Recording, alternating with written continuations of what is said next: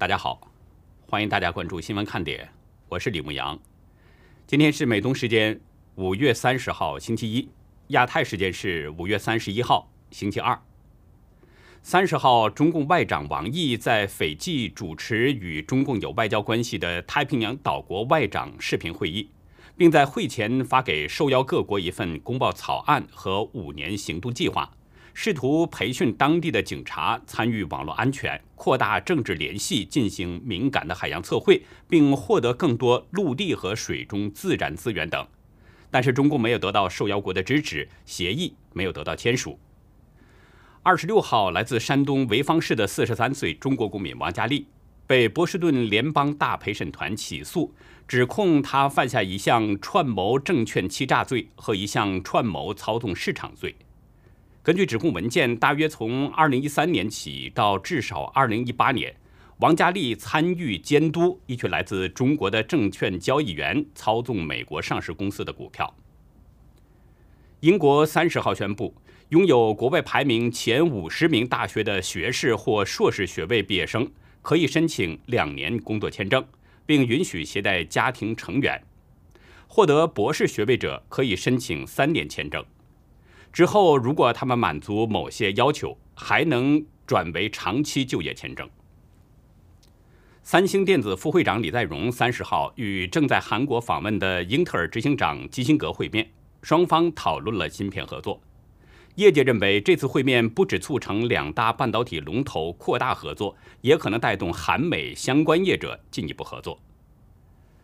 路透社三十号根据对三十位经济学家所做的调查中间值显示，五月份中国的制造业采购经理人指数 PMI 有可能为四十八点六，虽然比四月份的四十七点四略有上升，但仍然是连续第三个月出现产业活动收缩。下面进入今天的话题，北京调查三家核酸检测公司科兴疫苗的各种丑闻，最近是接连被曝光。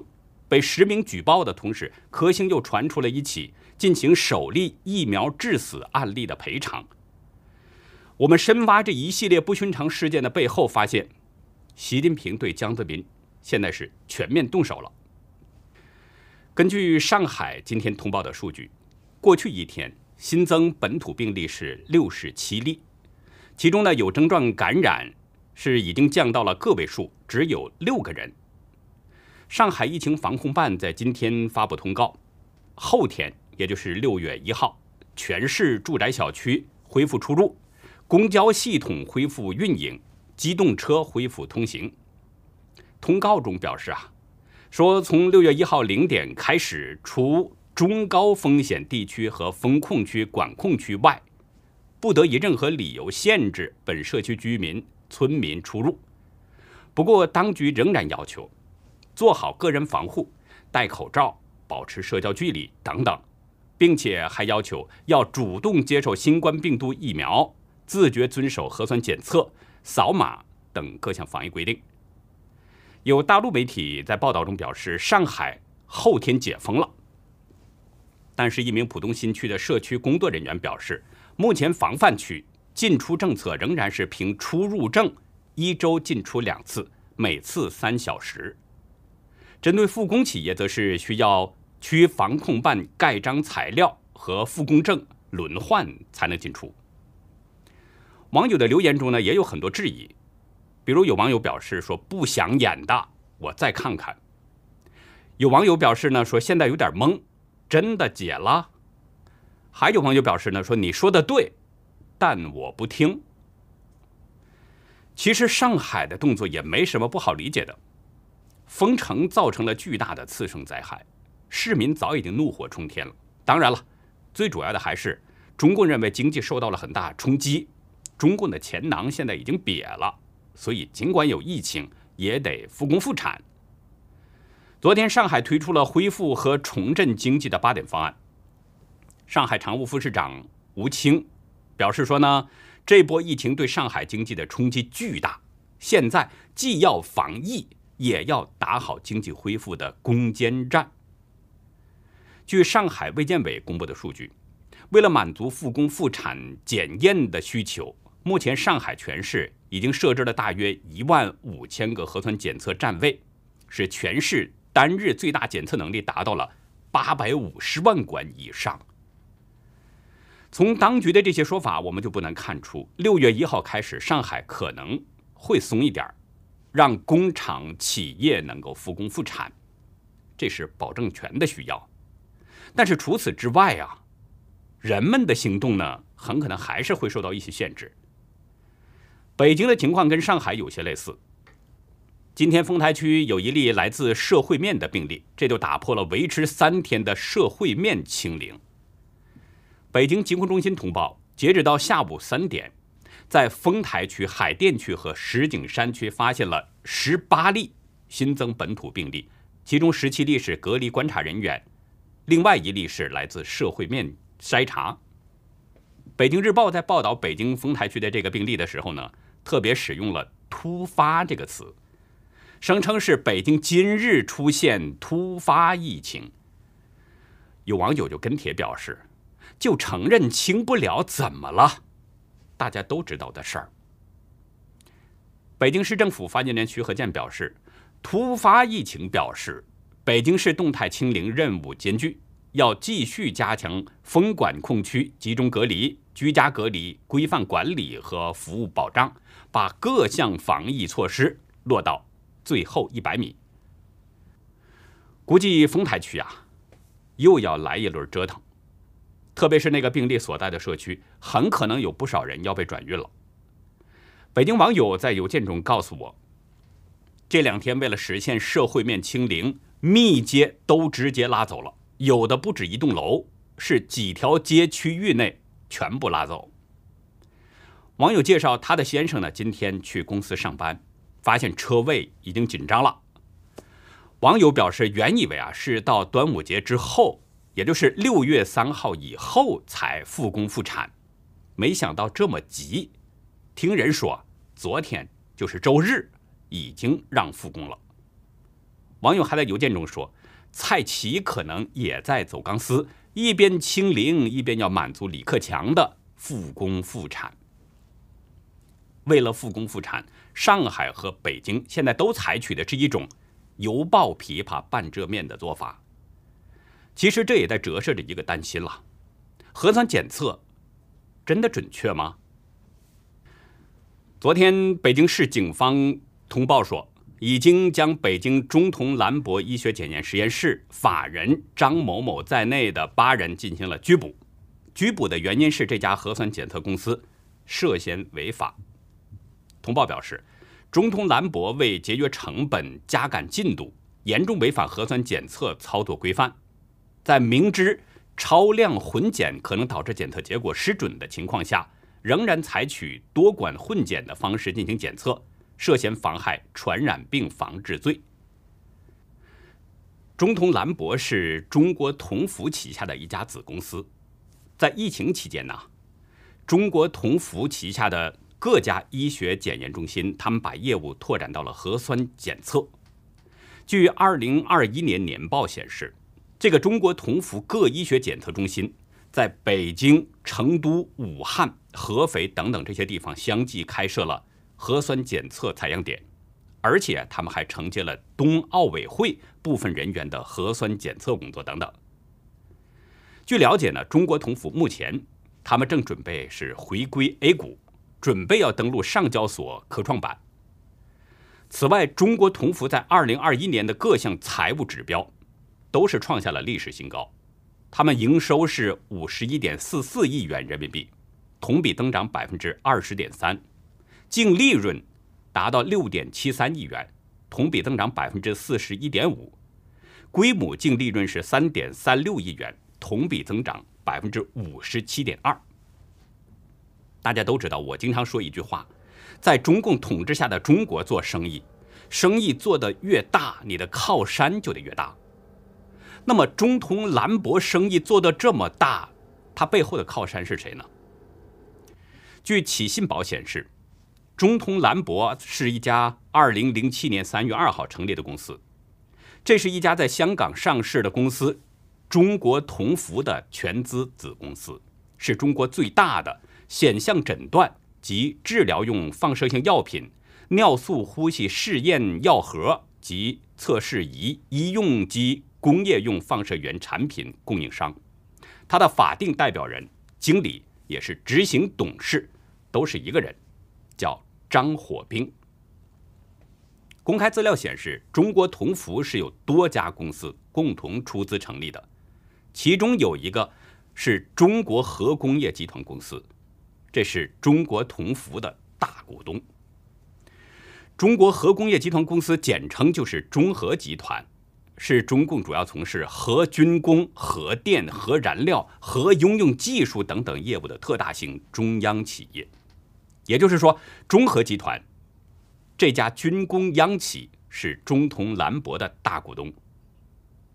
作为中共的核军工央企，中核集团与中科院、上海交大、上海科大等等都有着相当密切的合作。我们知道，上海交大是江泽民的母校。而江泽民之子江绵恒，他曾经任职中科院上海分院院长，至今仍然任职着上海科大校长。梳理这个关系网，我们就可以看出，中核集团是江家的势力范围。换句话说，中通兰博的背后实际上是有江家的势力在支撑，所以他才可以把生意迅速做得这么大。中通兰博被调查。这已经是北京在十天之内调查的第三家涉嫌违法的核酸检测机构。此前，北京金准医学检验实验室有限公司和北京普实医学检验实验室有限公司也都被调查了，指控他们都是涉嫌核酸检测造假。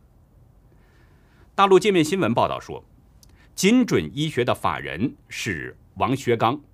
在二零一五年创办哈尔滨精准基因科技有限公司。今年的一月二十四号和四月十九号，精准医学在哈尔滨和河北投资设立了两家实验室，进行核酸检测业务。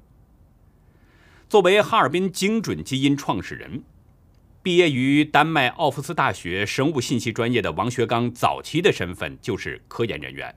他曾经担任北京华大基因研究中心。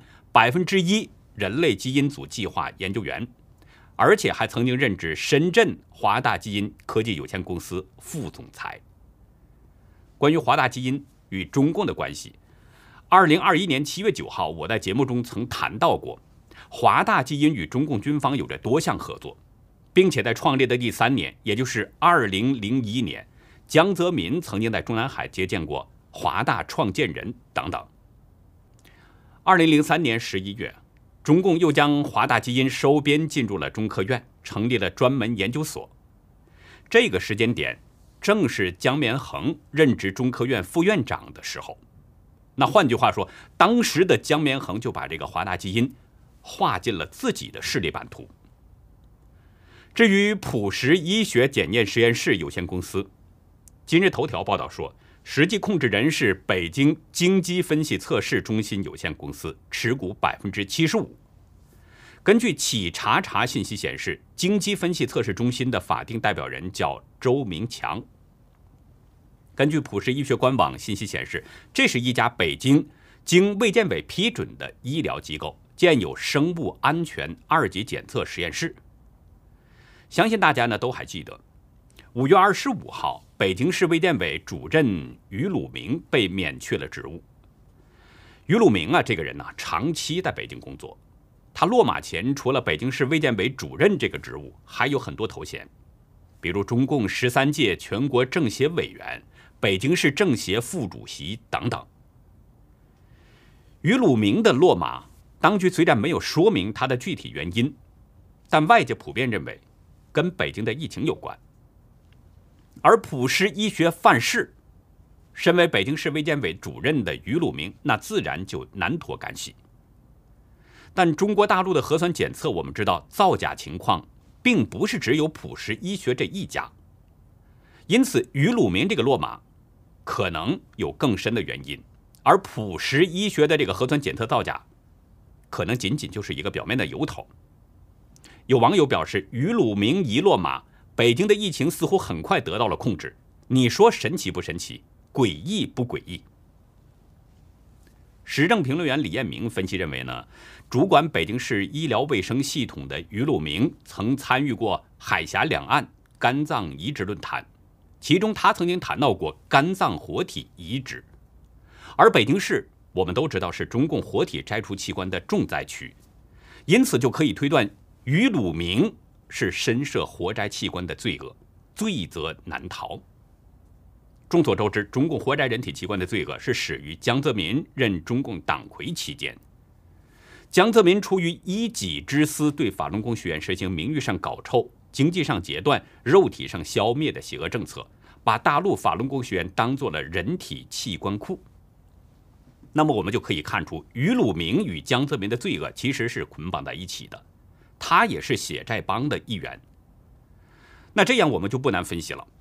普实医学出事，目的是拿下于鲁明，而于鲁明落马，则很可能是习近平当局的剑锋指向了江泽民血债帮。从上面的这些分析，我们就可以看出，北京出事儿的这三家核酸检测公司，都与江泽民派系有着直接或间接的关联。那这个结论其实也就显而易见了，这一系列的背后。很可能牵涉着中共的内斗，习近平与江泽民派系的厮杀相当激烈了。昨天晚上有网友呢发给我三张照片，从照片的拍摄效果来看，应该是文件的复印件。照片中显示，这是一份援助协议，协议的双方分别是受众者直系近亲属和北京科兴中维生物技术有限公司。见证方呢是河南许昌市鄢陵县疾病预防控制中心。双方签订协议的原因，在协议当中是有一些叙述的。二零二一年八月二十七号，李艳京接种了科兴灭火疫苗。八月三十一号，李艳京开始出现牙龈出血。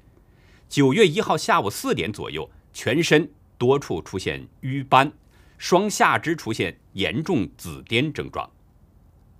李艳京在九月一号当天住院，后来经过骨穿检查，确诊为是脓毒血症和重型再生障碍性贫血。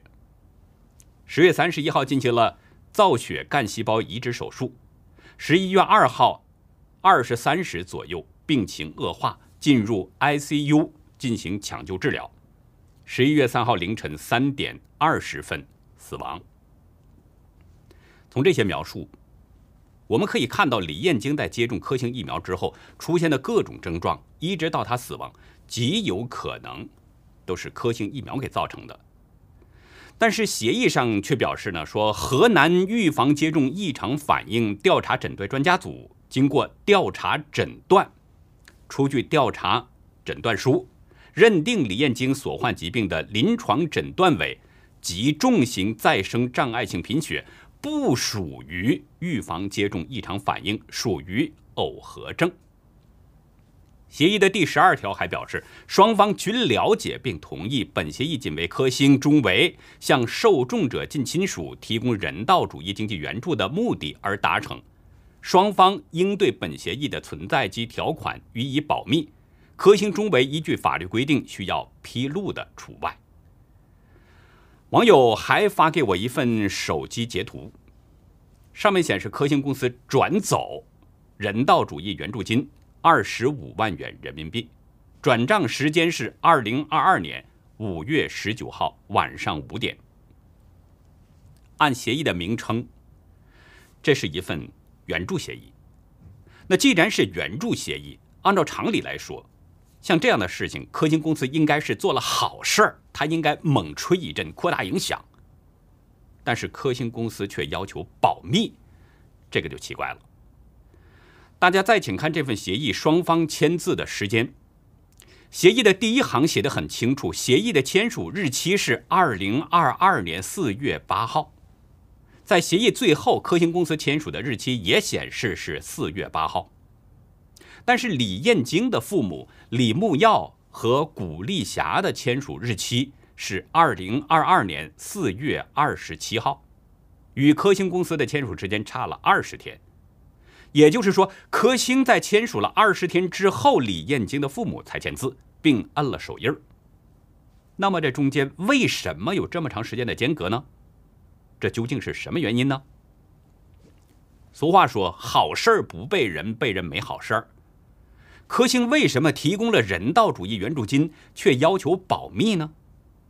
如果科兴疫苗没有问题的话，如果不是造成李彦京死亡的直接原因，科兴会向李彦京的近亲属进行援助吗？全国死亡的人那么多，科兴为什么不向其他人提供援助呢？很显然，科兴的这份援助协议是挂羊头卖狗肉。以援助的名义，对接种疫苗死亡的李彦京家属进行赔偿，但是科兴却不愿意说这是赔偿，因为这可能会影响到科兴的声誉，影响到人们接种科兴疫苗。但事实上，这对死去的李彦京是一种侮辱啊，也是对他的父母极不尊重。科兴在协议中把对李彦京死亡应负的责任推卸得干干净净。表示这不属于预防接种异常反应，是耦合。科兴言外之意就是说，李彦京的死与接种科兴疫苗没有关系，他即使没有接种科兴疫苗也会死，只不过是在接种科兴疫苗之后死了，这是一种碰巧。咱们话说的难听一点，科兴就是在说李彦京该死，而科兴敢这么拟定协议。其实也是在欺负李彦京的父母，都是农村人，没什么文化，好糊弄。一条人命只赔了二十五万元人民币，甚至还不如一条宠物狗值钱。一个人的生命就值二十五万吗？科兴老板尹卫东的命值多少钱呢？如果他被人杀害，然后赔偿他二十五万，是不是可以协议了事了呢？害死人却不敢承认。还不允许公开协议内容，咱们试问一下，被害人家属如果是有知识、懂法律的人士，科兴还会这么欺负人来拟定协议条款吗？那么双方签署协议的时间有二十天的间隔，这其中曾经发生过什么呢？是不是科兴利用各种手段威逼李彦京的父母不得不屈服，签下这个屈辱的协议呢？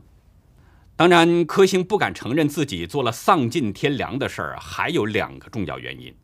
一个呢，就是他们还要继续害人嘛，欺骗人们要接种科兴疫苗。如果科兴承认是对接种疫苗的死者进行赔偿的话，那么人们就都知道科兴疫苗有问题了，就很少还会有人去接种了，他们就挣不到钱了。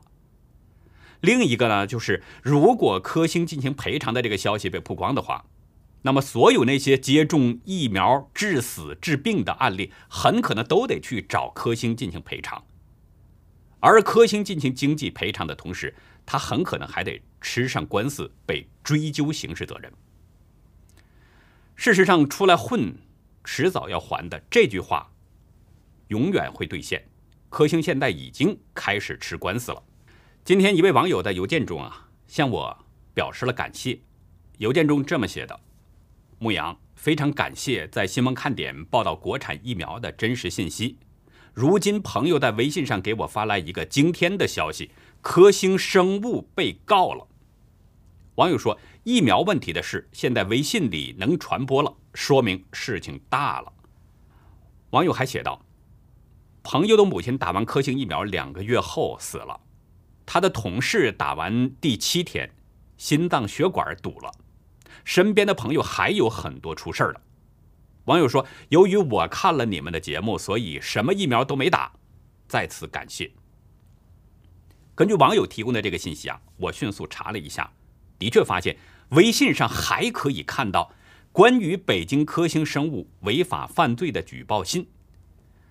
微信公号“乐享国”表示，国内多家媒体刊载了游泳士、江勇士向中纪委举报科兴生物。隐瞒治病致死数据，非法占有医保基金，有组织诈骗犯罪的举报全文。举报信显示，接种了一针科兴疫苗的尤某某和被迫接种两针科兴疫苗的江某某联名举报科兴公司及其股东管理层，隐瞒科兴疫苗只是疫苗试验疫苗的真相，骗取全国人民普遍签字同意或默认接种科兴疫苗。放任或追求受众者患病或死亡，隐瞒治病致死数据，以非法占有医保基金为目的，实现短时间暴富、大发国难财的目的，构成有组织诈骗犯罪。举报信中指出，科兴公司虚构事实，雇佣收钱办事儿的专家，夸大疫苗作用，谎称预防新冠肺炎死亡可以达到百分之百。却从不提示疫苗的副作用，科兴有组织的强制或变相强制全国人民接种，不仅没有预防作用，反而造成大量毒副作用和人间悲剧。关于这部分，过一会儿呢，我会给大家出示一份科兴公司的赔偿证明，也是被曝光的第一例科兴公司对接种疫苗致死的赔偿案例。咱们这里先接着说这封举报信。举报信表示，一年多了。科兴公司至今没有公布副作用和耦合实验数据，仍在隐瞒并发症、后遗症和死亡率。这家公司通过伪专家出具匿名鉴定报告，以逃避最低应付的民事赔偿责任。因此，尤勇士和江勇士指出，科兴公司涉嫌黑恶势力有组织犯罪，主观恶性十分明显恶劣，其行为危害性非常普遍严重。骗取国家资金的数额非常庞大。举报信表示，科兴公司已经不是普通诈骗罪、危害国家安全犯罪，而是中共建政以来最大规模的有组织犯罪，性质最严重的有组织犯罪。科兴公司是利益链条的核心，是加害中国人民的主犯。将科兴公司的所作所为定为危害国家安全罪、叛国罪、反人类罪等。可能更合适。就在科兴疫苗被实名举报之后，昨天大陆微博上开始流传一封自称是来自三十省份患者的公开信。这些三到七十岁的患者，在接种了疫苗之后出现发烧、盗汗、咳嗽、头痛、呕吐、乏力、腹泻、呼吸困难等等症状。经过检查发现，他们都患上了。白血病，俗称就是血癌。公开信中有一个案例：一名高三的学生接种了科兴疫苗九天后，身体出现血小板减少症及白血球低提升的状况。到医院复查之后，得到临床诊断是急性骨髓炎白血病。可是这名学生在接种疫苗之前的三个月，血液检查的结果是正常的。公开信表示，他们在就医的过程当中遇到过很多类似的个案，很多都是接种疫苗之后确诊。目前几个群组的病友有几百人，加上微博和筹款等平台的求助，保守估算应该在万人以上。公开信还表示，他们曾到各级政府乃至北京去上访，但没有人理会，地方政府甚至粗暴对待。把他们当作维稳的对象，有不少网民也讲述了自己或身边的类似案例，但是帖文多数已经被删除了。但是今年三月流出的一份中国卫健委的内部文件显示，对于大量民众接种疫苗后罹患白血病的情况，当局早已知情，并且将他们的信息通报给了河北、江苏、广西等十九个省级的卫健委。也就是说，科兴等国产疫苗的副作用是非常明显的，而且是非常严重的。当局早就知情，所以才不断的在网上删帖、屏蔽相关内容。但是有一点令人纳闷儿：既然当局在严防国产疫苗的负面消息传播，那么对于科兴疫苗的实名举报，按理说中共早就应该删帖了。可是非常奇怪，关于科兴被实名举报这个消息。被大陆媒体纷纷的报道，相关内容在微信上广泛传播，而且当局也没有删帖，也没有屏蔽，甚至还可能好像是在推波助澜。与我们联系紧密的北京网友在今天稍早的邮件中说呢，比较振奋人心的消息是科兴被实名举报了，五万加阅读量，还没四零四，必定是一场大战。公开资料显示，二零零三年，在美国上市的科兴，二零一八年因为内讧而停牌长达一年半。二零二零年，科兴以大幅折扣价允许其他股东认购额外股票，以稀释恶意收购者的股权。资料显示呢，随后鼎晖乌托邦、泰国正大集团、维吾资本等先后就入股了科兴。鼎晖乌托邦这是中共的国有资本，与江泽民的家族有着密切的关系。中共公开宣称，文艺要为政治服务，并且利用层层的官宣机构和组织来保证这种服务。所以，中共治下的那些文艺作品，从创作动机到创作内容，再到创作的思维过程，都调不出党文化的框框。在正常社会的人看来啊，这怪异的难以置信。但是中国人呢，却已经习以为常了。那好，欢迎大家到优乐客会员区了解更多。我们的会员网站网址是 http: 冒号双斜线牧羊 show 点 com，还有一个是 http: 冒号双斜线 youlucky 点 biz。那好，以上就是今天节目的内容了。如果您喜欢新闻看点，请别忘记点赞订阅，也希望您在视频下方给我们留言，和我们进行互动。当然，更希望您帮我们把这个频道转发出去，让更多的有缘人能够接触到我们。感谢您的收看，也感谢您的支持和帮助。再会。